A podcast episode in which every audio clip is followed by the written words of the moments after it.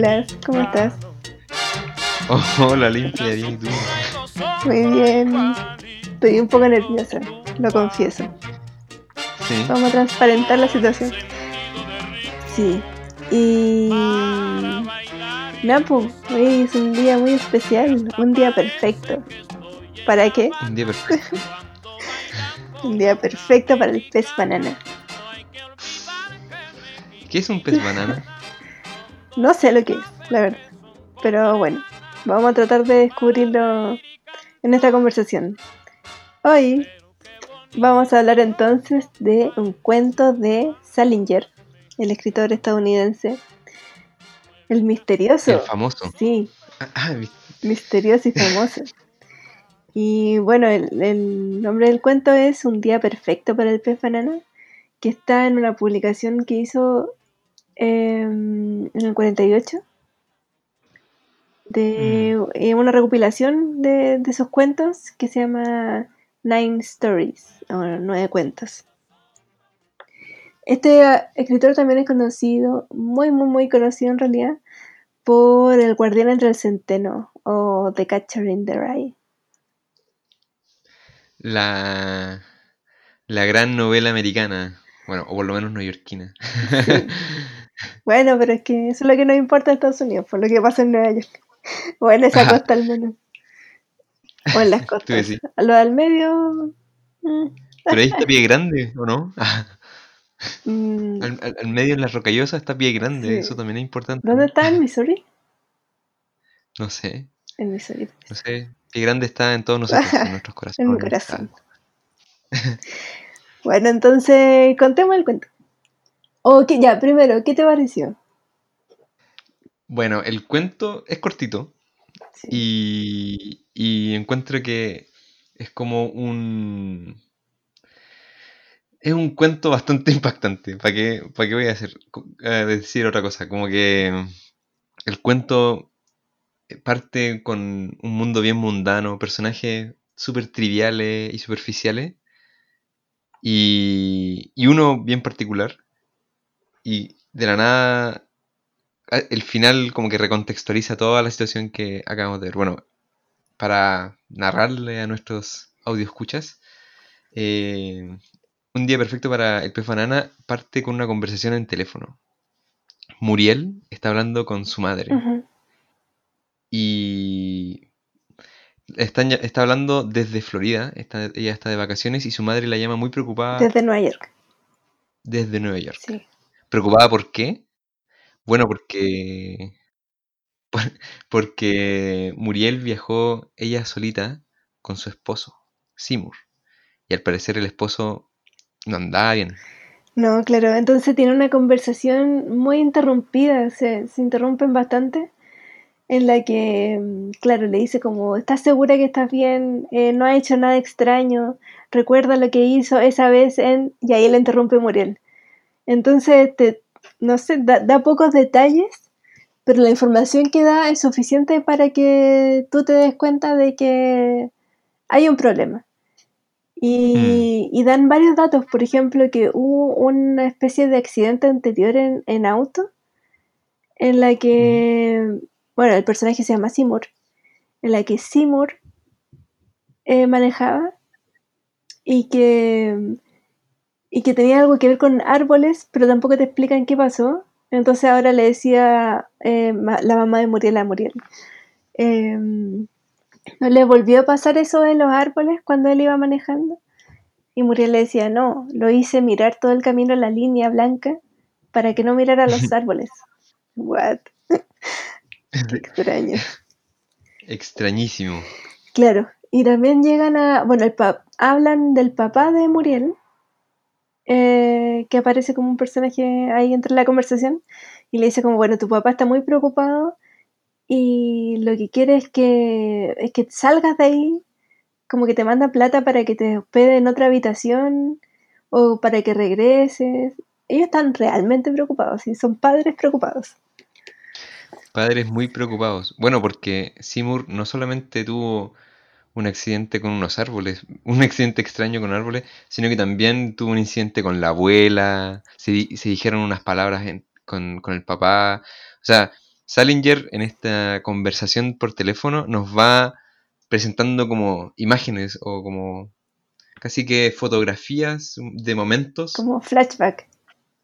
Claro, pero que son, que son instantes, son imágenes como bien efímeras que, que, te, que ya te plantean como una atmósfera donde eh, Seymour no está del todo bien, que a todo esto viene volviendo de la guerra, de la Segunda Guerra. Claro, y ahí había estado también hospitalizado como por una crisis eh, de alguna situación mental que tuvo. También lo dejan entrever eso. Sí, o sea, de hecho, la madre de Muriel dice que había sido una pena o algo bastante cuestionable que hayan dejado salir a Seymour de las instituciones. Entonces, ya se nos dibuja como antes de siquiera presentar a Seymour eh, propiamente tal, ya su imagen está como eh, influida y como teñida de como rasgos patológicos, rasgos de como de locura, donde la, mamá está muy, muy preocupada por Muriel, muy preocupada de si es que Seymour le ha hecho algo o le sigue hablando como le habla. Eh, de hecho, como que a la mamá le molesta un sobrenombre que le puso Seymour. Es que es tremendo el sobrenombre. Sí, ¿vos cuál es? Es, acá lo tengo anotado, Miss Trampa Espiritual, 1948. Uy, el peor. Yo lo mato, me pone un nombre así. Sí, pero a Muriel no le parece, no parece molestarle. Es que sabéis que Muriel le baja el pelo a todo. Muriel está empecinada en que ella está de vacaciones y que nada va a interrumpir sus vacaciones soñadas porque lleva demasiado tiempo esperándola. O sea, obviamente ella lo estuvo esperando todo el rato que duró la guerra, o en el cual, o al menos donde el tiempo que él estuvo afuera, él, ella la estuvo esperando, entonces no, ella necesita estas vacaciones y va a darlo todo para que esta cuestión siga su curso, entre comillas, normal. No sabía nada la amiga. La que se no sabía nada. Pero igual, es que, es que, que, le pusiera un nombre así, el apodo Miss Trampa Espiritual. y, y, a todo esto, a todo esto hay que tener en cuenta que Trump, eh, con A, no con U, eh, no solamente puede ser como traducido como, como trampa, sino que eh, alguien que es un Trump es, es, como... Las mujeres son como mujeres de, de la mala vida, por decirlo así. o sea, no es, no es una... no es un un sobrenombre, eh, o sea, tiene, una, tiene connotaciones más allá de como la trampa, sino que es también como una, mala persona, una persona de, de, una vida más licenciosa, por decirlo así. ¿En serio? Sí. Bueno, igual no me sorprende porque Salinger tiene hartos juegos de palabras en su, en su uso. También hay que mencionar que en esta conversación, bien interrumpida, como, como dices, Olimpia, eh, la mamá empieza a comentarle a Muriel sobre eh, la necesidad de Seymour de ir a un psiquiatra. sí. Y Muriel llega y le dice, como, pero si, bueno, aquí hay, aquí hay un psiquiatra, nos encontramos con el doctor no sé cuánto acá. Y la mamá le pregunta, oye, ¿hablaron? ¿Y qué te dijo de Seymour y la cosa? Bueno, no sé, no, no hablaba mucho, eso es que estábamos en el bar. O sea, Seymour estaba tocando el piano y yo estaba tomando con, con, con este doctor y su esposa. Está en la parte del bingo. Sí, y bueno, la esposa estaba con un vestido horrible, entonces ese vestido verde de la colección 49, entonces no me pude concentrar.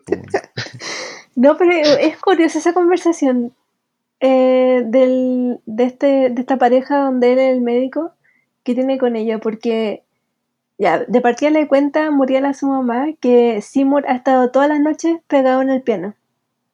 Mm. Entonces, esa es una actividad solitaria. Entonces, me imagino que estaba llena de gente en algún salón eh, de, donde, donde cenan. Y en el fondo, Seymour alejado de haber estado también, no sé, un piano, igual se me ocurre que haber estado siempre como arrinconado. No me lo imagino al medio Eh, del salón. No sé. no, pues. O sea, si es que. Si es que. En, en cuanto a acústica, en los pianos, y bueno, las bandas en general siempre están como en una esquina, cosa de, de que. O están contra una pared, cosa de que como que el. La acústica lo acompaña a los instrumentos y no sea tan forzado, o sea, como que, que se escuche bien el piano, necesita estar bien localizado en un, en un lugar y obviamente para que haya como un salón de baile tiene que estar, tienen que estar como apegado como a la pared, ¿cachai? Tiene, hay una localización específica de, de los instrumentos. Entonces, y obviamente como el piano eh, es como un, e- es un instrumento no, no del frente de una banda necesariamente, ¿cachai? Entonces como que es, es un instrumento solitario.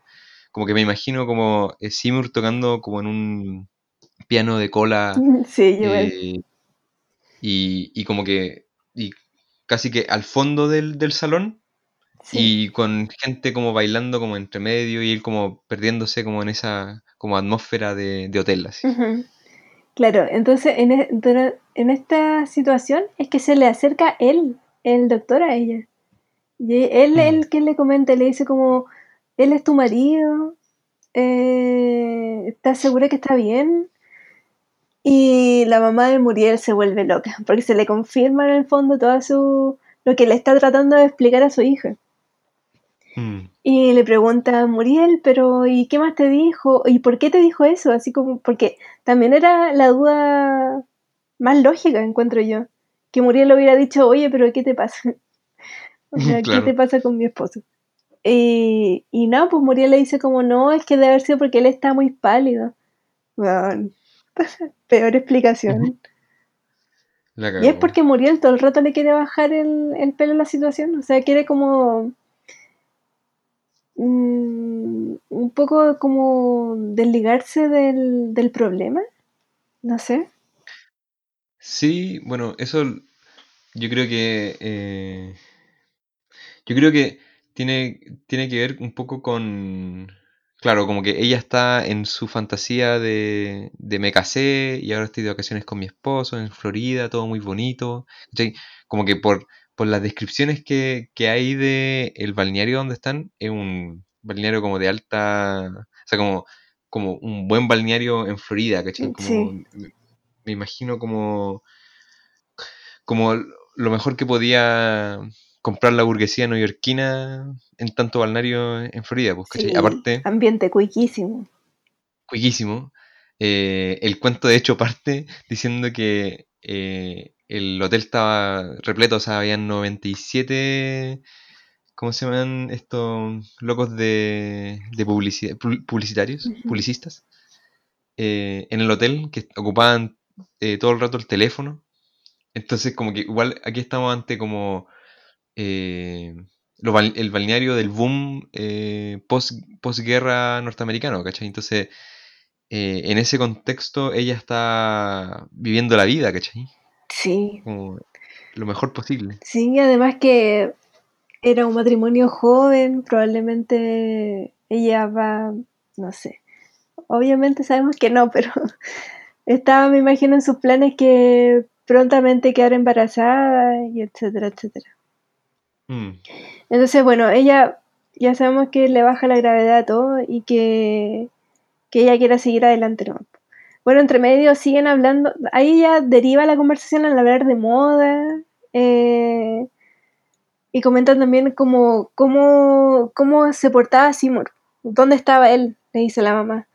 Y él dice, no, está en la playa. Y ahí la mamá también se preocupa y le dice como, ¿solo? ¿Cómo sí. estás solo? Y nada, no le pasa nada, no sé qué. Y te comentan además que, bueno, que él está muy pálido, que anda con una bata que no se saca nunca y que tiene un tatuaje. Y ahí la mamá Mm, se sorprende un montón porque le dice como ya hice el tatuaje, que se lo hizo en, la- en el, en el ejército, ¿qué pasó? Y nada. Ahí Muriel le dice como ya, mamá, como un detalle. Y corta la llamada, entonces ahí, ahí termina la primera escena. Como digamos que el cuento se, se divide en escenas, como en tres, podríamos decir. Y esto fue la primera. Y ahí hay como, como si hubiera como un montaje y pasamos a la playa.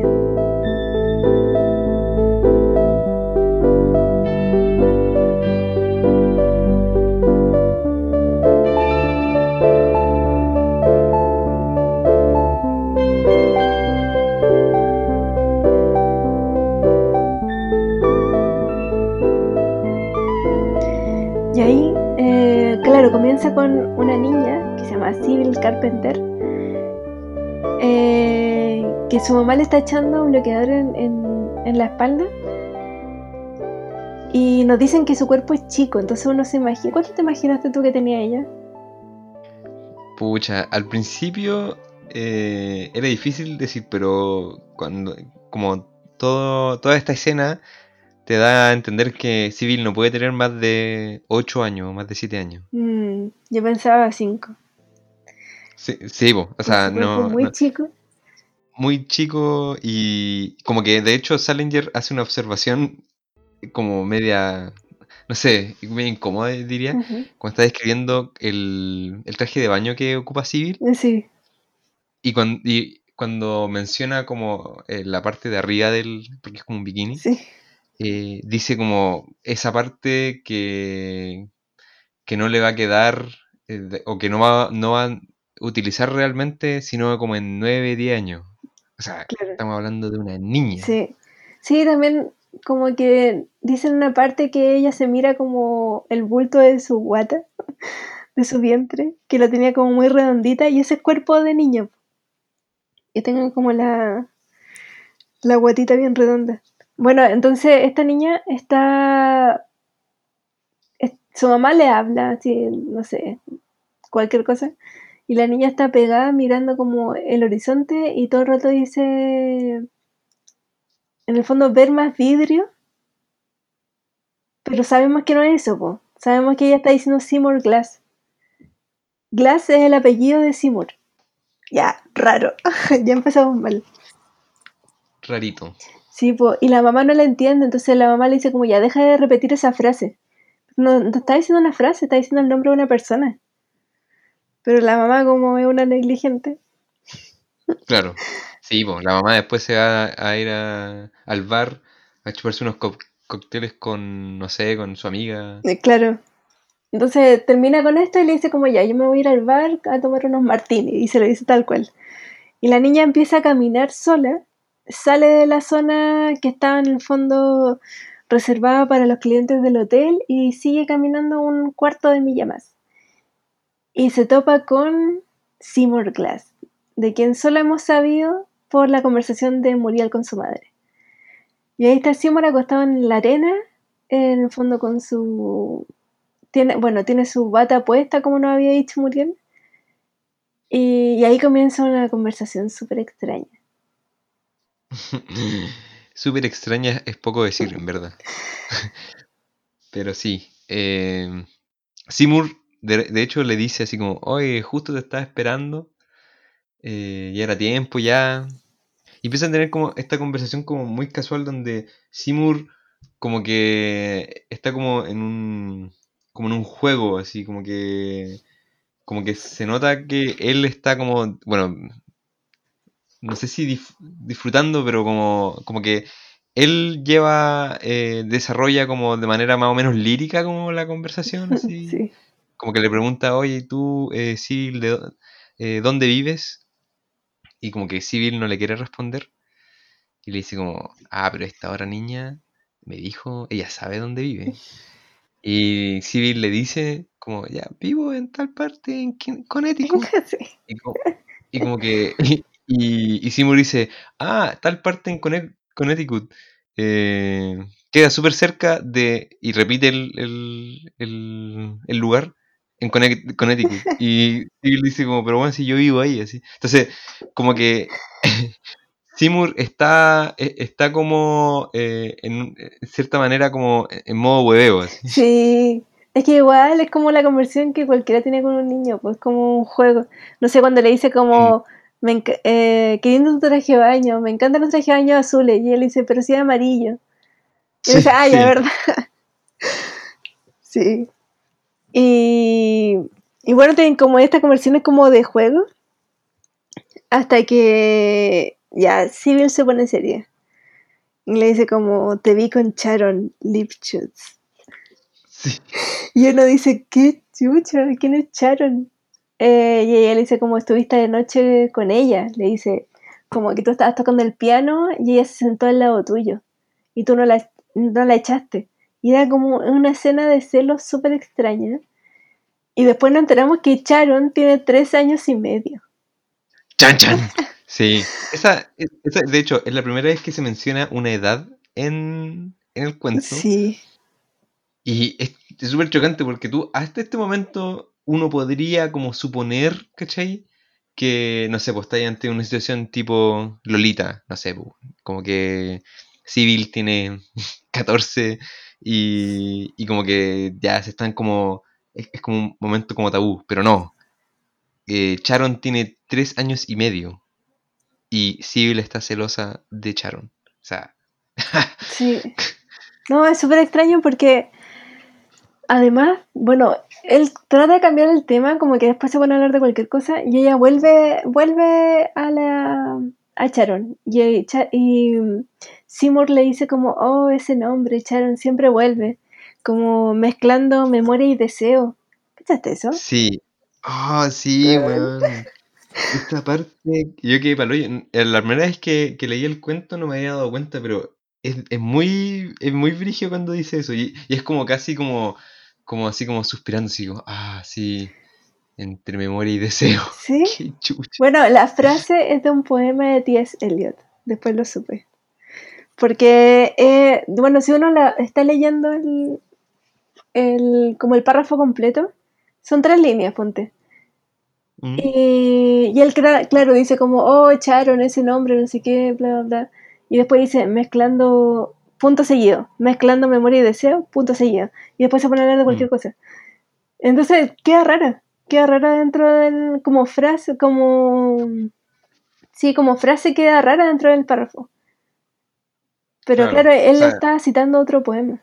Sí, sí, o sea, todo es raro al final, porque incluso si es que no fuera una cita, es como, como, no sé, bueno, eh, leer, es como, ese es el momento donde el, el cuento pasa de ser como que hay una tens- que hay una tensión, así como que no, que no sabéis bien lo que está pasando, a chucha, y a tener miedo de lo que está pasando. O de lo que puede pasar. Sí, porque eso viene a continuación. No, pero Seymour, Ah, no, pero es que Mm. antes quería decir otra cosa. Lo que pasa es que cuando pasa esto de, de las, eh, como la segunda insistencia que hace Civil sobre Sharon, esta niña de tres años, em, como que Seymour le empieza a explicar por qué Sharon le gusta, ¿cachaste? Y le dice como, lo que pasa es que Sharon tiene buena relación con los perros, no, no les pega. sí, sí, y sí, dice, yo me he fijado y no, así como él dice, no lo podrías creer, pero las demás niñas sí le pegan a los perros que andan por ahí por el como por el resort o no sé. sí, Y, y ahí como que bueno, se desprende al tiro que Seymour anda mirando niñas, po. sí, po, Como que sí, está todo el rato sí, po. pegado mirándolas, ¿cachai? ¿Quiénes, como, qué hacen? Pero tam- también puede ser, o sea, yo lo leí como eh, con él la primera vez que conoce a Civil o la cuando la cuando se fija en ella por primera vez, ella está haciendo eso, po, ¿cachai? Entonces, por eso como que Civil se siente como aludida, como que como que le está diciendo, bueno, es que Sharon se comporta mejor que tú, básicamente. Entonces igual, eh, y eso también es, es como, o sea, eso es como estar subiéndole un poco el pelo al juego. Ya no es como un juego de palabras donde estáis como confundiendo colores No, sí, o, o estáis como o hueveando con, con, dónde, con dónde vive la niña, sino que ahora tú estás diciendo derechamente así como está comentando su actitud eh, en una ocasión particular donde él la observó, ¿cachai? Ah, tan e- en esa frase pasan muchas cosas. pasan un montón de cosas y es que esa es la cuestión que tiene el cuento, es, es tan cortito para todo lo que sucede. Sí, sí. En dos frases, uf, te dan un montón de información. Bueno, y ahí ya pasamos a, a cuando ya se van al mar, ¿cierto? Sí, sí. Entonces nos cuentan que, claro, que él lleva el flotador en una mano y en la otra se lleva a Civil al mar. Y ahí uno se pregunta dónde están los padres de Civil. Sí, Ya sí, deben estar weón. ya curados a esa hora. Co- ¿Cómo están permitiendo que esto pase? Claro, ¿y dónde estaban los papás de Charon cuando Charon estaba al lado de un weón grande? eh, al lado del piano, quizá hablando qué cosa. Bueno, sí, igual en defensa de, De los papás de Charon. de los papás de Sharon, como que, no sé, po, eh, pues, eh, yo encuentro igual normal que, no sé, po, los niños se entusiasmen con una banda que está tocando música, ¿cachai? Y como que se acerquen a ver cómo tocan, po, ¿cachai? No, no lo encuentro tan, tan extraño, Mm, pero, Pero que se haya sentado porque, al lado del loco y que hayan estado mucho rato juntos. eh, ya, sí, ahí sí, pues, ¿cachai? Y como que, como que, porque la imagen que se nos viene a la mente, en como nos lo está narrando Salinger, no hay banda, pues, ¿cachai? No, Es sí. tocando piano. Entonces ahí sí, po. Y con todo lo que nosotros ya sabemos de Seymour, como que hace esa imagen particularmente, o sea, para mí es como la imagen de que te, que te mueve como ya, como tú interpretas a Seymour, porque pasa de ser como un, un, un weón potencialmente peligroso, como en su locura, ¿cachai? Como que yo me lo imaginaba mientras hablaba Muriel y su madre. eh, yo me lo imaginaba como, como alguien como explosivamente violento, ¿cachai? Pero ahora la imagen como que se da vuelta y es, otra cosa, po, ¿cachai? Como que Seymour es, es, es otro tipo de, de perversión, por decirlo así. Sí. No, y también, bueno, como complementando eso, es que la mamá y el papá de Muriel a lo que le temen es que, a que él pierda el control. Porque el médico ya Mm. le había dicho, un médico cualquiera que era amigo del papá, que muy probablemente Seymour iba a perder el control. Entonces Mm, eso está ahí como latente. Y... claro. Ah, ¿sabéis qué te iba a decir? Es que ya está este personaje, está, bueno, está Seymour, que en el fondo tiene estas conversaciones con niñas. Eh, los papás no se dan cuenta, pero algo tiene que haber tenido, bueno, Seymour tenía como un comportamiento, digamos, como medio errático de repente, como no siempre. De repente se le escapaban las cabras para el monte y dejaba la... ca- Pero el psiquiatra que se acerca a Muriel y le hace observaciones sobre Seymour, igual es porque tiene que haber visto algo excéntrico en él. O sea, yo creo que igual había algo eh, que llamaba la atención, al menos. ¿Cachai?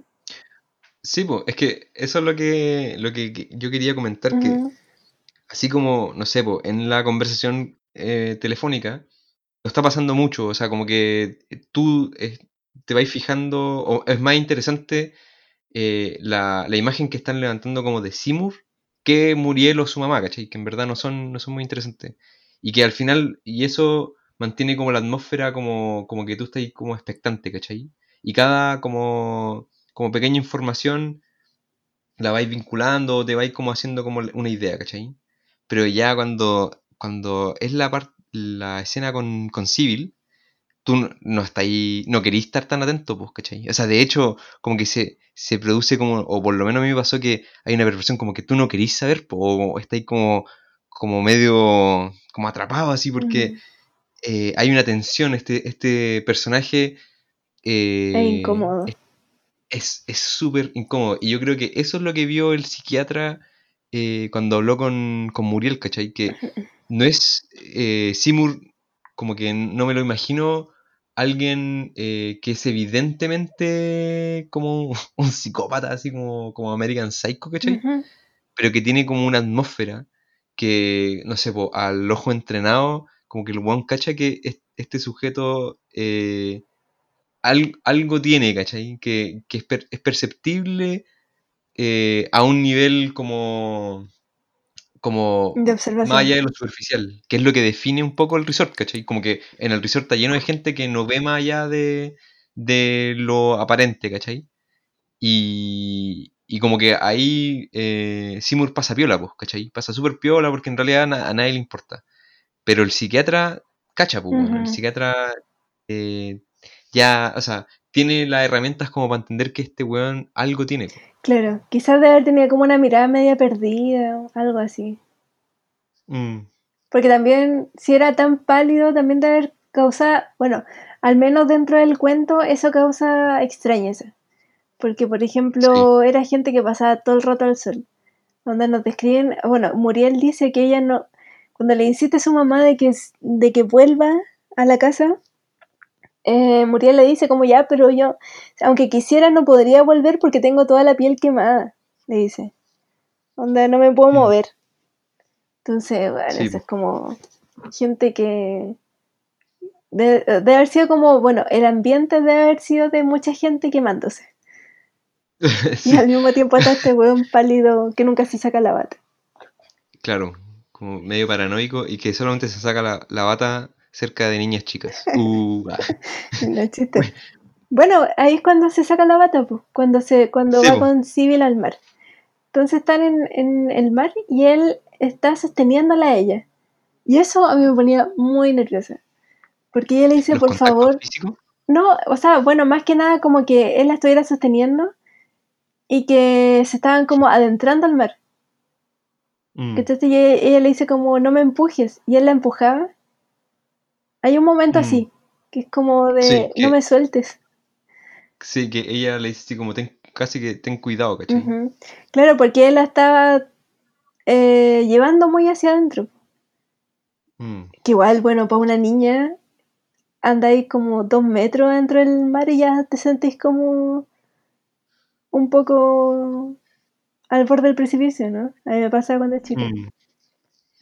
Eh, a mí no me pasaba eso porque eh, yo era bien weón y casi me ahogo una vez, entonces como que me pasaba como, o sea, por no tener eso casi me muero, entonces como que Oh. No, a mí me pasaba que entr- entraba como, no sé, caminaba 10 pasos y ya era como esa sensación de, de que estaba hundiéndome demasiado. sí, que súper engañoso el mar, po. sí, Para un niño, no, el- o sea, meterse con un adulto que no te está cuidando lo suficientemente bien, también una sensación de, bueno, este weón me va a ahogar. sí, po, aparte, aparte ya tení 6 años, estáis con este weón que conociste hace como dos días porque porque Seymour llegó, Seymour y Muriel llegaron días antes de lo que está pasando. Como que ellos acababan de llegar. Entonces ya, no conocí bien a, a este loco, erí un, erí un niño, niña, niña. eh, y, y el mar igual, o sea, no sé, pues en un lago, en una laguna, como que, Es piola. o en una, en una piscina, como que el agua es, cal- es calma, ¿cachai? No, no, no tiene mucho, como que el agua es, tran- es tranquilita, no, no, no, pero en, en el mar hay oleaje, ¿cachai? Incluso como en estos como resorts, igual puede ser eh, que, que para una niña como que el, el simple movimiento del mar te genere como, como miedo, no sé, angustia. Claro, y ella depende de este weón que la está empujando cada vez más hacia ella. Bueno, y, y como para distraerla, no recuerdo por qué le cuenta esta historia. Ah, bueno, no, le dice como que este era un día perfecto para el pez banana, le dice. Así de la nada. Mm. Y él le dice, ¿qué? Que chucha un pez banana. Sí. Y ahí le empieza a explicar esta historia que, bueno, da nombre al cuento. Y en el fondo es como una especie de. de antifábula, digámosle. Porque no hay. Sí, no hay moraleja. No hay moraleja. Y en el fondo, bueno, nos cuenta que la vida de los pez plátanos es muy trágica, dice. Eh, y es porque comen plátanos y engordan. Mm. Y, si y engordan como pigs, le dicen, como cerdos. Y, y quedan atascados porque solo comen. No. Y, y ella le dice como ya, pero ¿qué pasa con ellos? Y él le dice, bueno, no te lo quería decir, pero mueren. Y fin, esa es la historia de, de este de esta antifábula. Y, y bueno, como que Eh, bien extraño todo ese, ese cuento. Eh, viene como una ola eh, y Seymour le pregunta así, o sea, como que hay un momento donde como que viene una ola y, y como que Civil se, se empapa, o sea, como que pasa como por debajo de la ola, una olita. Y eh, resurge y Seymour le pregunta como, ¿viste, ¿viste un pez banana? Y, y Civil dice, sí, eh, vi seis, no sé, ¿cachai? Como que tenía banana en su boca, sí, sí, sí. No, muy inocente. Y sí, y, y de- hecho, no sé si es, es en ese momento o en otro momento como que eh, Civil le pregunta si es que se leyó como un, un libro así. Sí, sí, verdad. Y bueno, Algo y de es- Sambo. sí, sí, como que la, la aventura de Sambo. Y, y la cosa es que tienen como esta conversación muy nimia y no sé por qué, y ahí esto me lo, me lo vas a tener que explicar tú.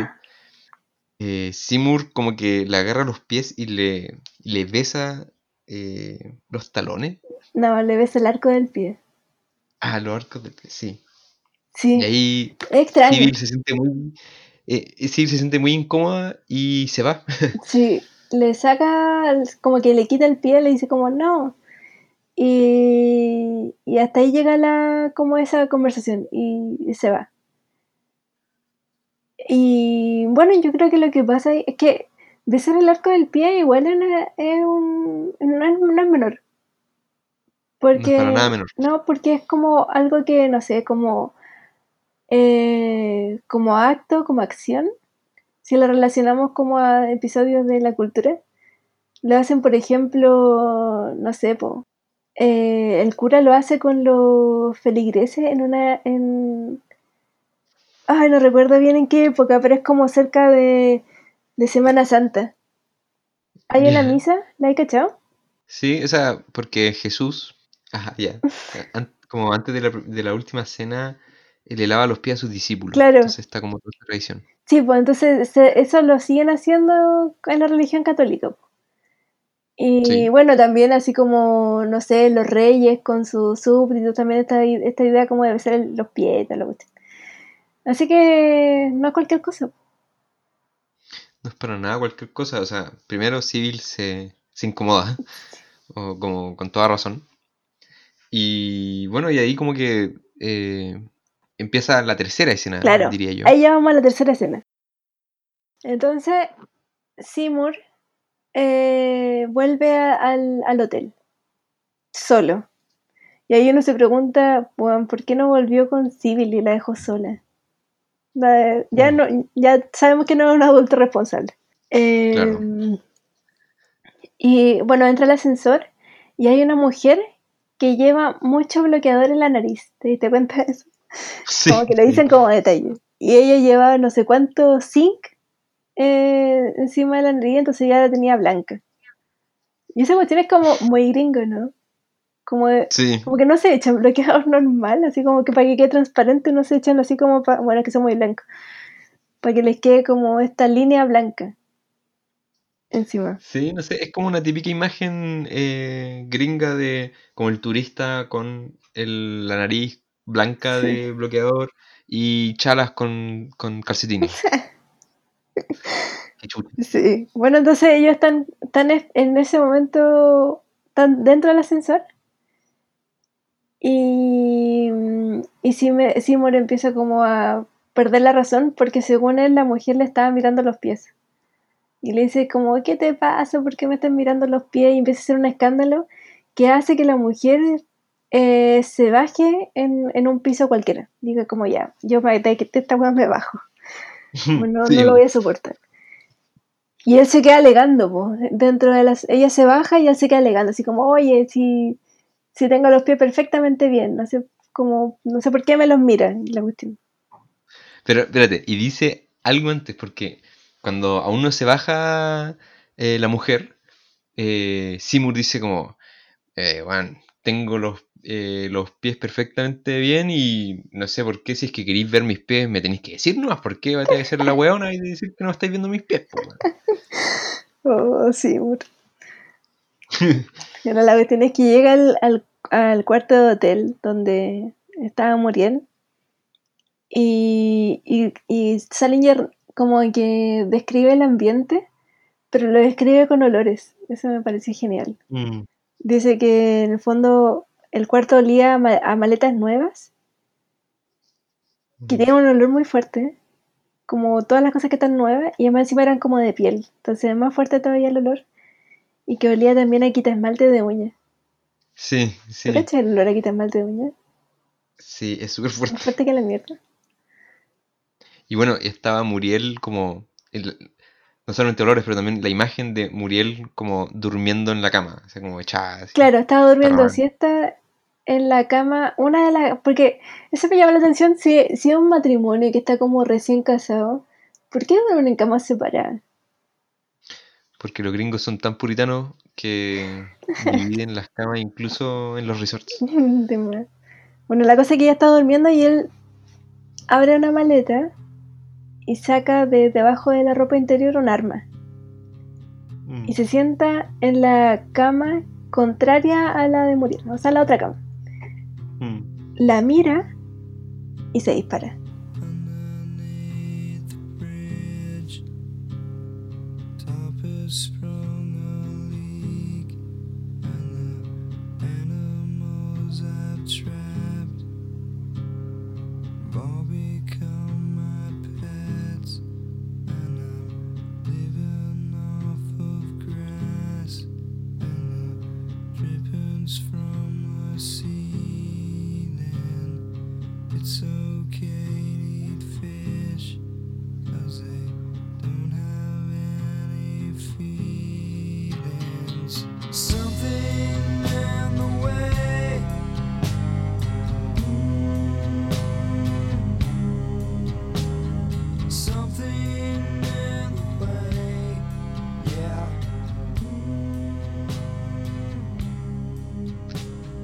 Líquido. La cosa es que deja un montón de dudas el cuento en sí. Muchísimas. O sea, como que, de hecho, el, el fin de, de- del cuento es es- es súper como contundente. O sea, eh, es como el, el cuento en sí es, es un, es un viaje como bien loco, así como que pasáis como tensiones, como que estáis como tratando de, de descifrar a este sujeto eh, que, puta, al- justo antes de que se dispare, ya, ya que el bueno está bien loco. Y, y como su, suicidio, su suicidio viene como a, a cortar cualquier como esperanza que tú tuvieras de como entenderlo, ¿cachai? Sí. Sí, como que sobrepasa. Sobrepasa ese umbral de la, del entendimiento. Porque claro, Sí, se corta, pues ya acá ya no, no hay más. Sí, pues la- la- como diría Lukács, que es como la muerte como interrupción así total. Claro. Bueno, averiguando más sobre el cuento. em, bueno, y también sobre el autor. Que yo había leído eh, este libro de, de, nueve, de nueve cuentos antes. Y había in- muchas veces intenté leer El Guardián del Centeno. Pero tú sí lo leíste. Yo sí lo leí. Sí. Varias veces, de- debería decir. Fue lo contrario. Yo varias veces intenté leerlo y tú varias veces lo leíste.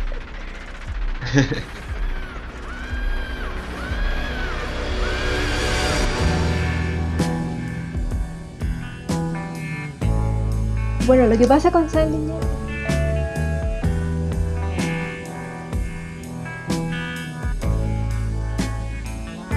Hemos hablado, Caleta, sobre eh, los misterios y como el, mundo literario de Salinger como algo que, así como Simus, como se resiste a ser comprendido.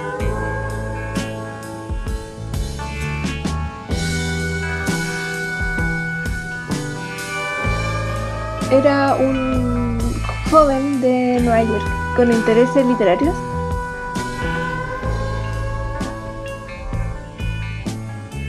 Él ya había comenzado a escribir El Guardián del Centeno y lo mandan a la guerra. Y no cualquier guerra, la Segunda Guerra Mundial, y justamente a él le toca el día D. el desembarco de, de Normandía.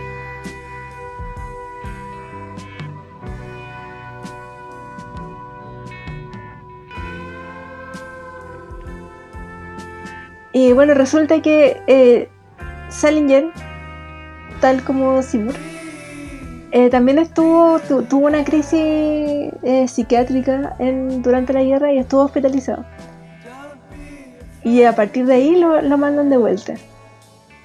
Él estuvo en cinco combates, pero así tremendos. Y se dice, o él, o él contaba, que él llevaba consigo seis capítulos del, del Guardián del Centeno. Consigo. Y era como su amuleto, decía él. Y claro, pasa el tiempo, publica, empieza a publicar. Y, mm, y es justamente con el Guardián del Centeno en que su, su éxito explota. Sí. Mm. Sí, pues. Es que El Guardián en el Centeno eh, es como. Bueno, hablan de, de que es como una de las grandes como novelas norteamericanas de, de la mitad del siglo XX. O sea, yo diría que junto con la Uvas de la Ira, no sé, como el Gran Gatsby, eh, son como estas como novelas que de- definieron la alta modernidad norteamericana.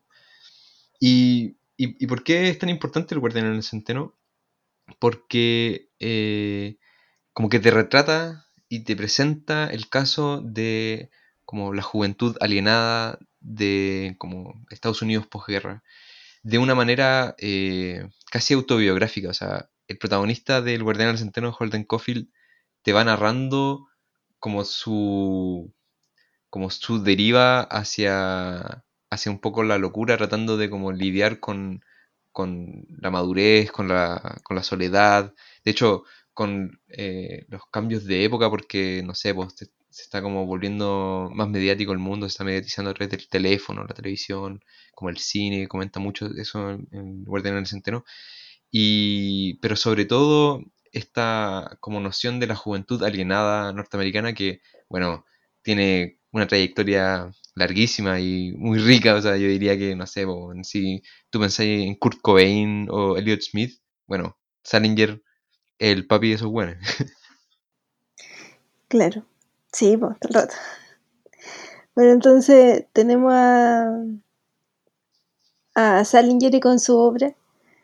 En el fondo te va mostrando, bueno, te muestra varias cosas como de la sociedad norteamericana, entre ellas como un poco la hipocresía, que es algo Mm. que aparece continuamente en su obra, y también un poco los traumas de la guerra o los efectos de la guerra. Claro. Y como lo- los choques que, que supone ese como, no sé, pues, me imagino que Salinger después de ver como la humanidad como en su punto más como más crítico, más, más tensionado, ¿cachai? Como esas experiencias límites que, que le dicen como la guerra, volver a la superficialidad de Norteamérica en los años 40 y 50 debe sido un choque. Y que yo creo que en el cuento de Seymour pasa un poco eso, o sea, como que Muriel se nota que es una persona súper superficial, inmadura, siendo, o sea, ellas están casados y todos son como adultos, pero ella no, en su diálogo pa- pareciera como si fuera como un adolescente, ¿cachai? Sí, Entonces como que se, se genera como esta, esta tensión entre lo que, lo que vio Seymour, lo que vio Salinger, que le quemó los ojos y le quemó el alma, weas que, que no se pueden, que ya no, no puedes no ver, no, no puedes como volver, no- como que se pierde como un- una inocencia y luego vuelves a un, a un mundo donde como que se todo el, el mundo asume, se asume inocente, por decirlo así. claro. No, y también donde este mundo como tan artificial sigue funcionando tal cual. po. De pronto Mm. como que, claro, si pasa algo tremendo, como por sanidad mental o como por paz interior, creo, que, que debiera como pasar algo en, en todos los mundos, ¿cachai? No sé si entiende lo que estoy diciendo. Sí, Porque sí, que sí. pasa algo en un rincón que es terrible y que haya testigos de ese terrible y que eso tenga eco en los demás lugares, como que un poco le al menos crea como una sensación de ya, vivimos en una comunidad. Pero Claro. claro, este weón pasó cosas horribles y llega a este mundo y nadie tiene como, no sé, ni siquiera a nadie le importa que él haya, ten- lo que él vio, que haya tenido una crisis, no sé, me imagino como psicótica, no sé. En realidad Mm, no cacho de, de ese tipo de diagnósticos, pero me imagino que tiene que haber perdido un poco la cordura. Como que, Claro. en vez de juzgarlo, no era como mejor, no sé, abrazarlo de alguna manera. O en vez de llevarlo a unas vacaciones en Florida, no sé, dejarlo tranquilo en la casa. Claro, o sea, llevarlo como al lugar más superficial de la Tierra, Sí, quizás no era mejor, la mejor a opción. tomar sol. Claro, pero me, me parece súper eh, como, como atingente, súper eh, brígido como la imagen que presentáis esto de como si pasa algo brigio, sea algo como traumático o como una ruptura de lo que uno considera que, que es como la realidad o como un suceso, un acontecimiento que, que te hace reevaluar cómo tú comprendes el mundo, ¿cachai? Y te comprendes a ti mismo. Como que tú, como tú dices, pues, como que se supone que tú, todos comprendan esa, la magnitud de ese evento, ¿cachai? Y que todos como actúen acorde, o sea, no sé, pues, como, como el holocausto, ¿cachai? Como que después de ver esa weá se instaura como un nuevo régimen de derechos humanos, como que ya no es, como que el mundo se perturba demasiado y tiene que como recomponerse, ¿cachai? No puede seguir como así, ¿cachai? Entonces, eh, esto que, que retrata súper bien Salinger, que es esta cosa de sentirse como de la incomprensión total porque tú estás ahí como siendo testigo o siendo eh, sujeto de, de un evento, un acontecimiento que, que te afecta muchísimo, pero que la- las otras personas al parecer ni siquiera ven, ¿cachai? Que no, no la perciben, no, no es visible esto que te está pasando o lo que le está pasando como a estos personajes. Para Muriel no es visible esa weá. No. Y esa, esas- ese como, como sentimiento de incomprensión es lo que mejor retrata Salinger. Y yo diría que es súper, es como brígido igual pensar, no sé, po, eh, con todo lo que ha pasado en Chile, como que igual pasa eso, po, como encontrarse con gente que no reconoce como la gravedad de lo que está pasando, como que es perturbante, pues, ¿cachai? Como Mm. que, como que es, es muy, e- e- ese, ese sentimiento eh, de, de incomprensión eh, que retrata Salinger, yo diría que, que, que no, que tiene un peso aún hoy, ¿cachai? Que, que aún no, uno lo podría sentir, uno aún podría ocupar como, como así, como la incomprensión salingeriana, no sé, como un, un concepto como para describir ciertas, ciertos momentos que uno vive eh, de incomprensión. Sí, totalmente. Y bueno, eh, yo creo que igual la literatura de Salinger, en el fondo, eh, ya, ya lo dijimos un poco, pero está como explorando, claro, esta sociedad y su hipocresía, pero de alguna Mm. manera también está explorando su propia experiencia. Entonces hace como esta interior-exterior, como eso, esos límites que se encuentran. Mm, Entonces, claro, tenemos personajes que tienen un mundo interior súper, ¿cómo, ¿cómo describirlo? Como intenso. Esos mundos Sí, interiores sí. como inacabables. Y de pronto se encuentran con este mundo que es como solo espejos, solo brillo, solo luz. Donde está todo Claro. súper iluminado. O sea, si nos vamos como al escenario de Florida, verano, lleno de gente. Obviamente está todo siempre iluminado. El, el sol está ahí así, no sé. Gran parte del, del día pegado al... No hay sombras, po. no hay como Caleta de re- refugio. Sí, pues. O sea, yo me imagino, por ejemplo, ahora que lo mencionáis, esto, como me imagino así como caleta de movimiento, caleta, o sea, todo súper brillante, caleta de ruido y gente hablando, eh, gente tomando y, bueno, los gringos borrachos son súper ruidosos, bueno, los gringos en general son ruidosos, siempre, ¿cachai? Y me imagino como Seymour, un buen terrible callado, y como esa posición de nuevo, el momento como del piano, como que es como contradictorio porque o yo, yo lo veo así como que Seymour va a- al piano a tener como un momento de silencio un momento de como de apagar un poco de poder concentrarse en algo eh, que le baje el volumen a, al ruido de, de su esposa y de sus conversaciones vacías. Claro, igual sí, es bonita, bonita la metáfora. Porque también, eh, no sé, me acordé un poco de. ¿Cachai? ella? Bueno, Susan Sontag habla en un libro que se llama Sobre la fotografía. Habla del weón que toma las fotos. no el fotógrafo Foto- profesional. El weón que toma, Ah, en cualquier grupo, el weón que toma fotos. ¿Cachó? A la persona como que siempre Sí. está como que tiene ese chip puesto. Sí, Yo no lo sí. tengo, ¿cachai? Pero hay gente Yo que sí, que sí lo tiene así, onda, a donde va o anda en grupo, no sé qué, la, eh, eh, la persona de la foto, el guante de la foto. Mm, Y esta persona, como que dice Susan Sontag, que es, él necesita es- a la foto, a la cámara, en realidad, para refugiarse. Entonces lo que necesita hacer es tomar, eh, hacer este ejercicio de tomar la foto para verse a través de la, ver a través de la cámara, ¿cachai? Que algo medie entre él y la cámara. Claro, como un, como un momento de distancia, ¿no? Un momento de distancia y... Y claro, para, es como una especie como de escudo protector, ¿cachai? Es como alguien que Sí. necesita, como en algún momento de siempre, en todos los grupos, necesita hacer este ejercicio. Rígido. Brígido. Un poco lo que hace Seymour, pues Seymour me imagino que todas las noches en este salón súper bullicioso necesitaba como estar detrás del piano porque el piano lo protege. po. Claro, sí, po. Y atrae a niñitas chicas. Eso es peor. Puta, es que sabéis que igual a mí Seymour no me cae mal.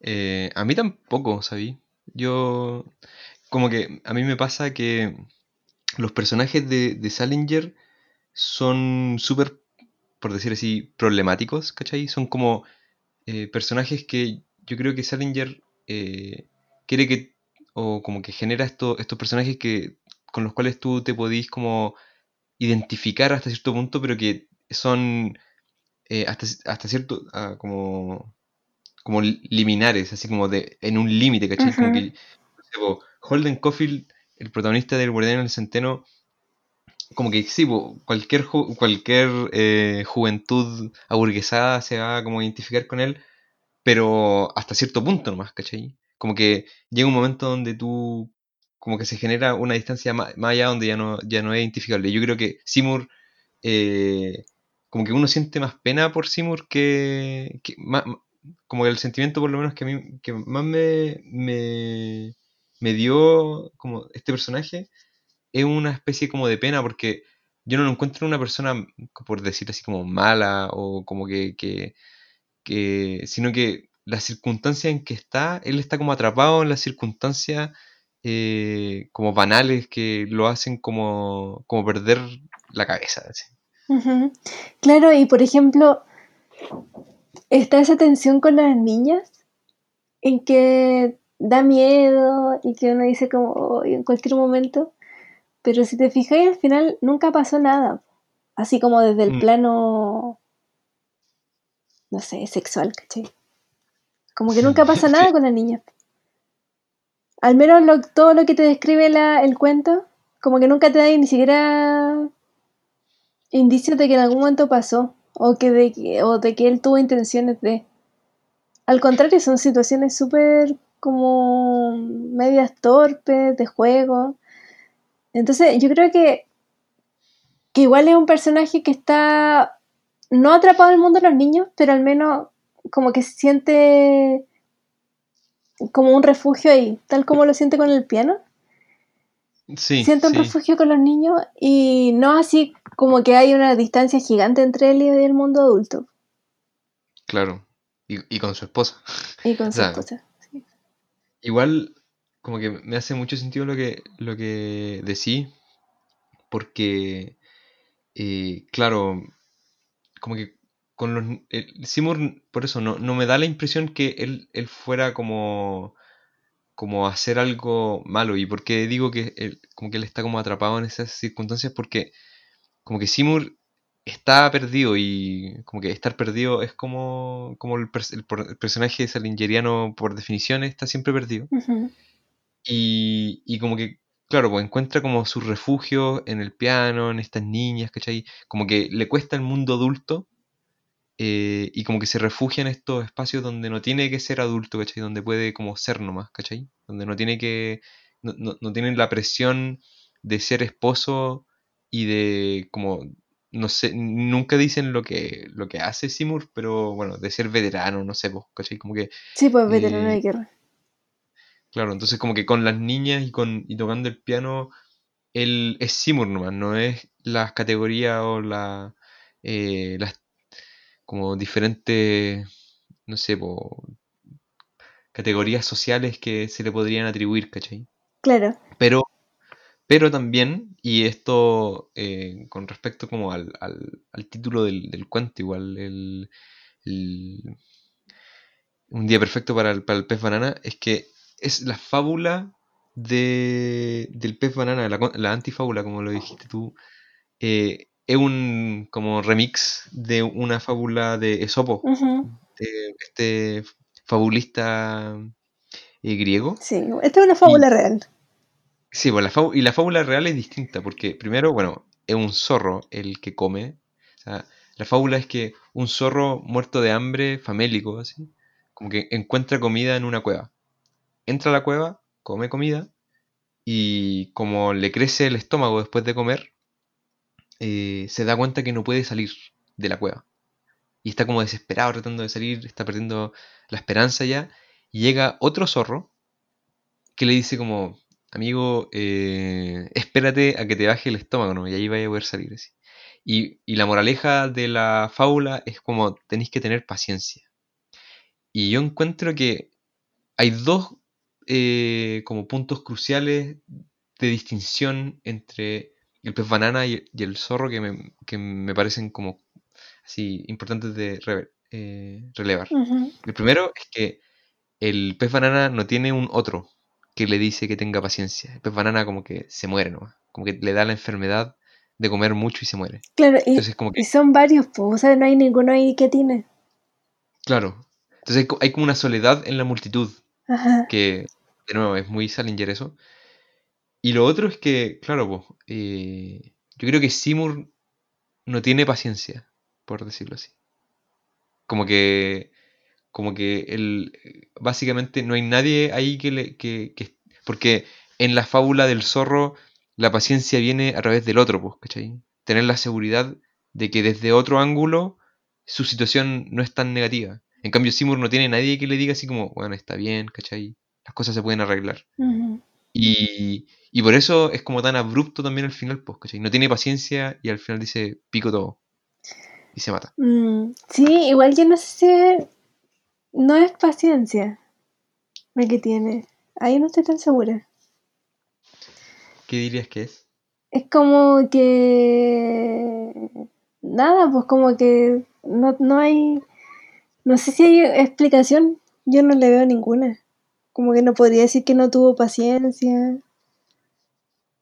Ah, claro. Igual, sí, pues, igual son lecturas. Sí, o sea que, claro, es que son la, todas las dudas que deja Seymour. Bueno, pero como para saber más de Seymour, tenemos otros libros de, de Salinger, donde sigue explorando a lo que se llama la familia de Glass, porque la familia de Glass son siete hermanos. El mayor era Seymour.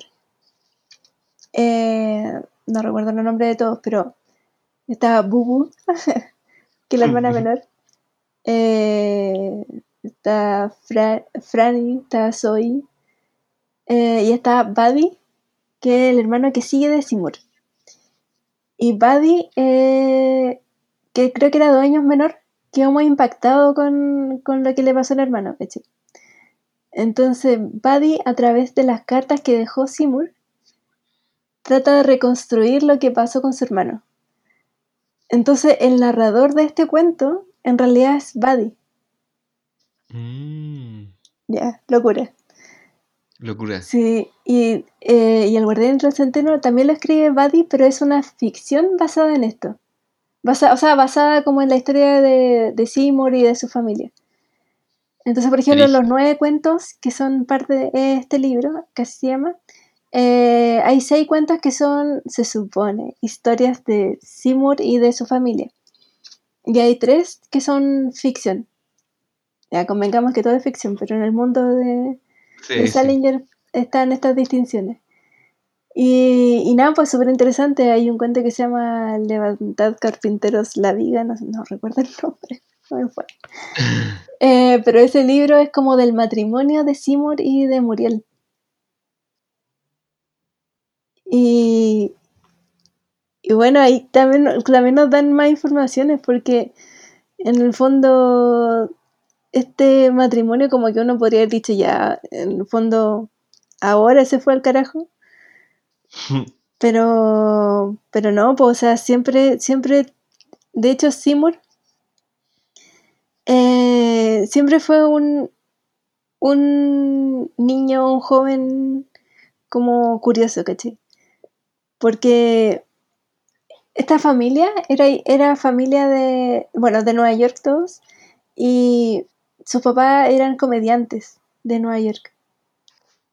Y el papá descubre eh, que está este como una especie como de concurso que se podía hacer en, en televisión de niños sabios, algo así. Entonces va metiendo a todo su hijo en este concurso. Y en el fondo es como pregúntale a los niños, así se llama la cuestión.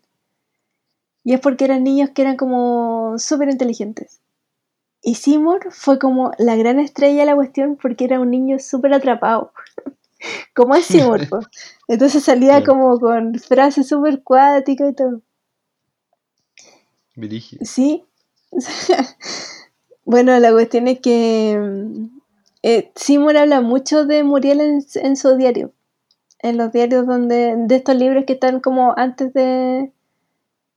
No sé si publicado antes, pero supone que antes de. cronológicamente. antes de esta. de este. de esta historia. Y, y nada, pues siempre la describe como, como alguien que, que lo único que, que quiere es como estar de vacaciones con su esposo. Y, o, o tener una Navidad y tener su propio árbol de Navidad. Ya no tener, ya no sé que ya, que ya no sea el árbol de la mamá, ¿cachai? Mm, Como claro. describe a Muriel como en el fondo como una mujer que toda su vida quiso estar casada, algo así. Alguien muy a gusto con la imagen y personaje de la housewife, o sea, como de la ama de casa. Sí. Bueno, y se cumple. Bueno, y- sí. Eh, también hay que decir que Salinger publicó, de hecho, ahora que mencionaste como los nombres de la familia Glass, hay otro eh, como novela que se llama eh, Franny y Zoe, Sí. que es del 61. O sea, como que hay, hay todo un universo Salinger. Eh, Universo Glass también. Es súper interesante la familia. Sí, y bueno, el respecto como a estos como personajes, eh, no sé, pues trágicos, medios locos, y como que, por ejemplo, Holden Caulfield en el Guardián del Centeno, spoilers, termina como en una institución, como psiquiátrica, después de lo que le pasa. Y eh, Pero. también tiene, un- también tiene un hermano que se le muere, oh, Ali. Sí. Sí, hay como todo un... Como que hay temas eh, en Salinger que se repiten y que... em, como que tienen... Son como... Como que dan pie a mucha de la narración, a mucho de como los sentimientos y como... Como, claro, imágenes emocionales que va pintando Salinger en su obra. ujú. Sí. Es que son como tópicos. Tópicos que le obsesionaban. Como la Mm. guerra. eh, la muerte, obviamente, en jóvenes. Eh, los niños también aparecen un montón. Sí. Bueno, po- podríamos hablar, Caleta, como de... Salinger es un, autor que daba mucho.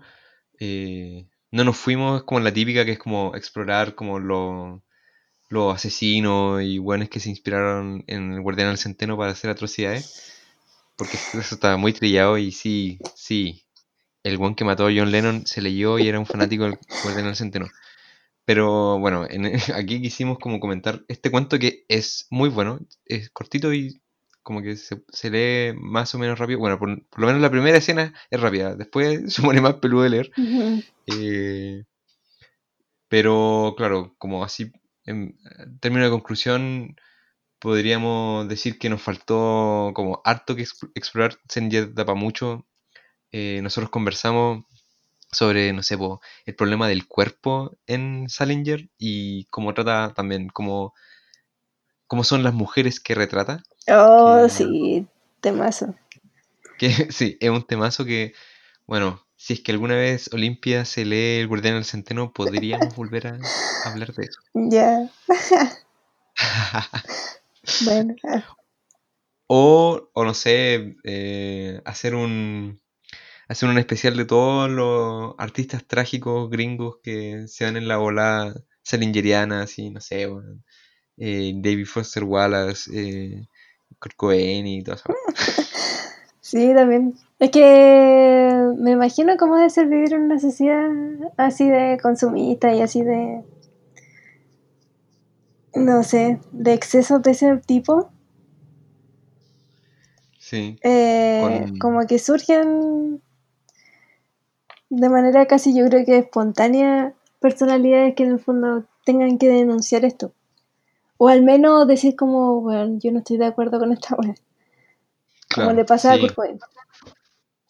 claro, y con una sensibilidad donde como que, como súper problema y que como que tienen un mundo interior muy rico, pero que, bueno, Kurt Cobain sí sabía cómo expresarlo, pero en los personajes de Salinger, como que son personajes que en, en su interior tienen caleta de cosas que le pasan, pero que expresan muy poco o se expresan de manera que- como incomprensible, es como que les cuesta la comprensión y la comunicación de su mundo interior.